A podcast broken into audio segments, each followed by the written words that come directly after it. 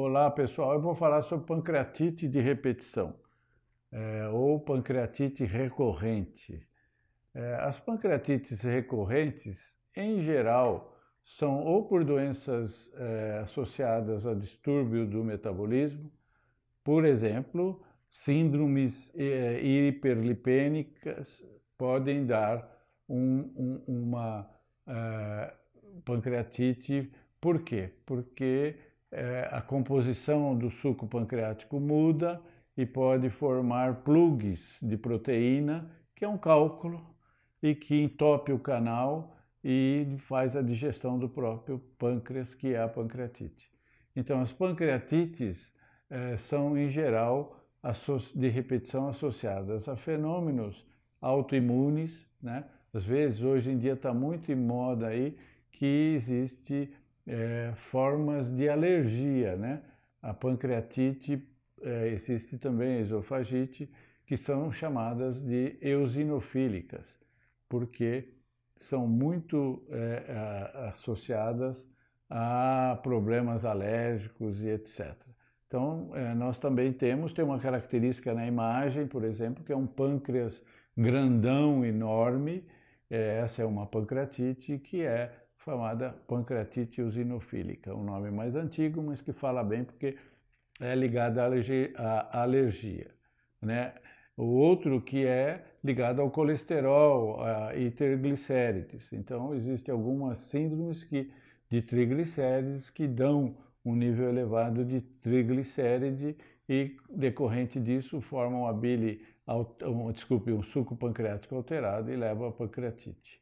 E a causa mais comum, principalmente é, em adultos, é, são os microcálculos. Então, são pequenos cálculos, muito pequenininhos, que passam, da, saem da vesícula quando a vesícula se contrai, são microcálculos de vesícula, que migram pelo canal, é, porque a vesícula espreme para mandar bile para fazer a digestão no intestino, e na passagem tem uma portinha de entrada na, da bile para entrar no intestino, que nós chamamos papila duodenal. Quando passa ali, ele inflama a papila, que é onde também desemboca o duto pancreático principal. Então, é uma junção dos dois ductos que vão lançar as enzimas que fazem a digestão no intestino. E a obstrução por cálculo que passa lá, encrava, faz uma, como chama, uma uma lesãozinha, quando passa um ferimentozinho, isso aí pode levar a pancreatite biliar recorrente.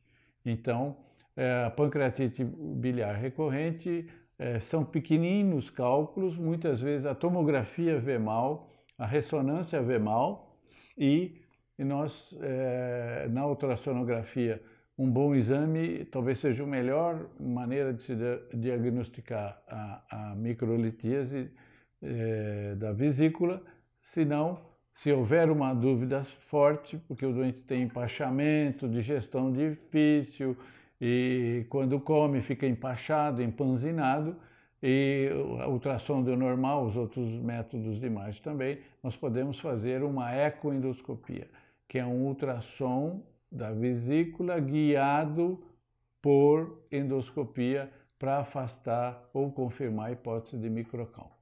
E aí, é, se for microcálculo, tem que operar. Se for eosinofílico, tem que tratar especificamente, assim como o colesterol, para evitar novas crises.